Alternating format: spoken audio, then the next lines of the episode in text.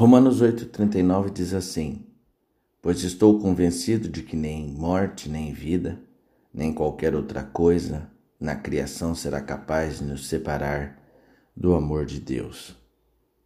Olha só, se você fosse Deus, dormiria na palha, se alimentaria de leite humano e vestiria uma fralda? Eu não. Mas Cristo, sim. Se soubesse que apenas alguns se importariam com a sua chegada, você ainda assim viria? Se soubesse que aqueles a quem você amou ririam na sua cara, você ainda se importaria?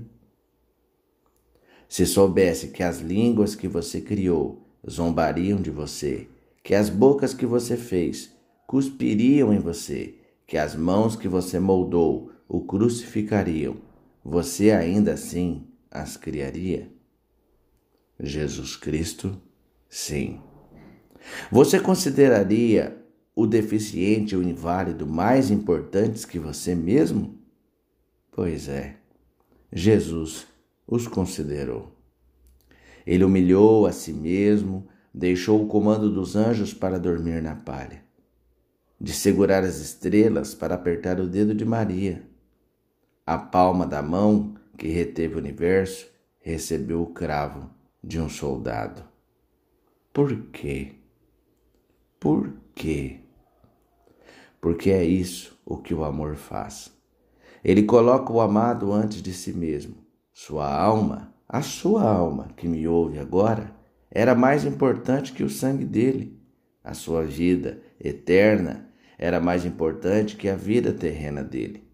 Seu lugar no céu era mais importante para ele do que o lugar que ele tinha no céu, de modo que ele renunciou ao lugar dele para que você tivesse o seu.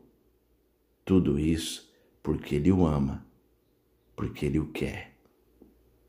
Pense nisso. Oremos.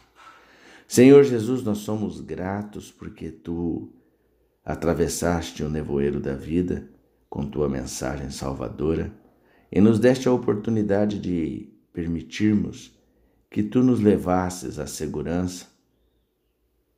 A salvação que ofereces é a, a rede de segurança da vida.